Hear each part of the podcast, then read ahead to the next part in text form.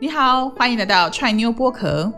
你知道吗？百分之九十九的人输在不会表达，但其实我们只要懂得如何换句话说，就能翻转情势。每一句话都有更好的选择哦。不管是学生还是已经在上班的人，不免都会有手头紧的时候，所以人家跑来找你借钱也是在所难免。而且现在还有更恶劣的拐钱手法，就是以投资当作话题。利用大家想要钱滚钱的心理，用小额投资的名义拐骗你口袋里的钱。当你遇到熟人问你：“诶，最近有个不错的投资机会，你要不要一起来啊？”如果你动了想要了解的念头，对方就有机可乘。但你也知道，投资理财有赚有赔，详细说明请见公开说明书。但这类地下的投资机会哪有什么公开说明书？不要被抓到就不错啦。而遇到这种状况时，你该怎么拒绝呢？如果你直接说“我没兴趣”，难免会有些失礼。毕竟面对熟人，有时要开口拒绝对方，并不是一件容易的事。那么，我们到底要怎样在友善又不伤害对方自尊心的情况下拒绝呢？其实是有的。当对方一再询问你，你也迟迟没有答应，你可以跟对方说：“你可以把资料寄给我。”我需要点时间研究研究。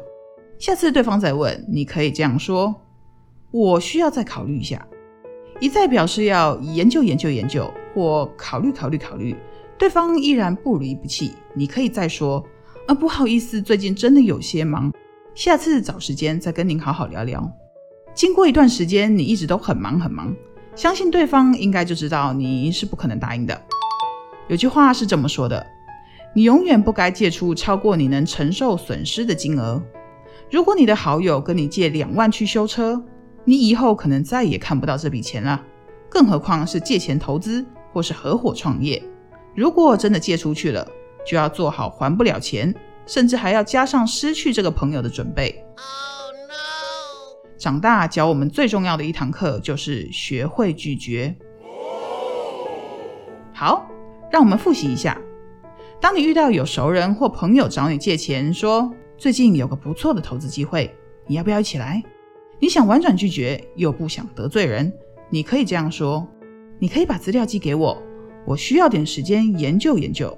下次他又问你，你可以这样跟他说：我需要再考虑一下。要是对方又死缠烂打，硬要找你，你可以说：不好意思，最近我真的有些忙，下次再找时间跟您好好聊聊。经过一段时间，呃，相信对方应该也找到下一个受害者了。语言就像水，能载舟亦能覆舟。与其把资源花在身外之物，不如学会精准表达，善用语言的力量，让你过上理想生活。希望你每一次开口都能直捣黄龙。不知道你从今天的分享获得什么样的启发呢？欢迎到我们的粉丝团，让我们知道。